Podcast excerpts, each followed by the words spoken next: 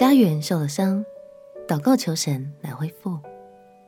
朋友平安，让我们陪你读圣经，一天一章，生命发光。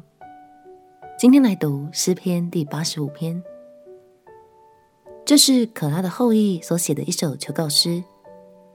当时，诗人和百姓们似乎刚从被掳之地巴比伦归回以色列，他眼前所看到的是一片荒凉、毫无生气的土地。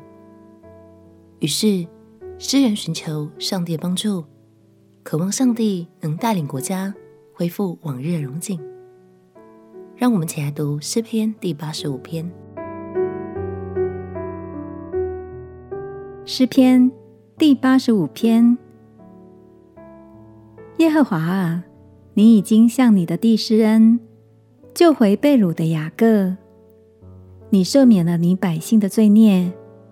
遮盖了他们一切的过犯，你收转了所发的愤怒和你猛烈的怒气，拯救我们的神啊！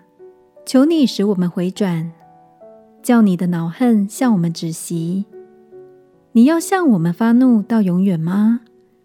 你要将你的怒气延留到万代吗？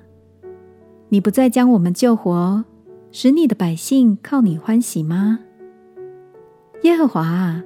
求你使我们得见你的慈爱，又将你的救恩赐给我们。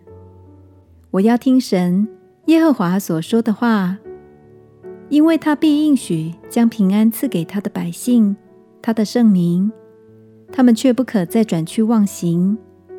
他的救恩诚然与敬畏他的人相近，叫荣耀住在我们的地上。慈爱和诚实彼此相遇。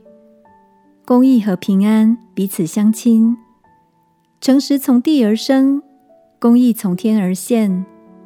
耶和华必将好处赐给我们，我们的地也要多出土产。公义要行在他面前，叫他的脚踪成为可走的路。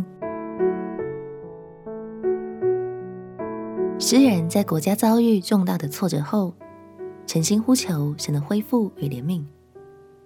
这几年有越来越多气候变迁所导致的天灾，让许多国家人民都遭遇到生命财产的损失，这是令人心痛的光景。亲爱的朋友，今天就让我们一起来为受灾的百姓们祷告，求神使我们得见他的慈爱，并且将他的救恩赐给我们每一个人。我们一起来祷告。亲爱的耶稣，求你看顾我们的家园，保守你的每个百姓，赦免我们的过犯，免于天灾的侵袭，并且快快的从挫折中恢复生机，在你的爱里得享平安。祷告奉耶稣基督的圣名祈求，阿门。祝福你在神的爱与平安里安然居住。陪你读圣经。我们明天见，耶稣爱你，我也爱你。